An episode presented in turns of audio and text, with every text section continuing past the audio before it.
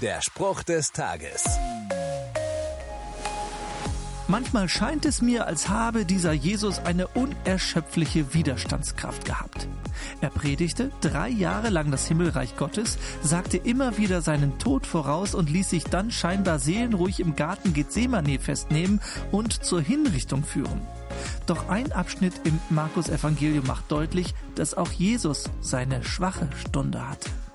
Er sagte, ich bin so bedrückt, ich bin mit meiner Kraft am Ende. Dann betete er zu Gott, dass er ihm sein Schicksal ersparen möge. Ich glaube, nur weil Jesus ganz Mensch war, kann er unsere eigenen Kämpfe nachvollziehen. Gleichzeitig ist er ganz Gott und kann uns so auf übernatürliche Weise helfen, unsere Kämpfe durchzustehen. Der Spruch des Tages steht in der Bibel. Bibellesen auf bibleserver.com.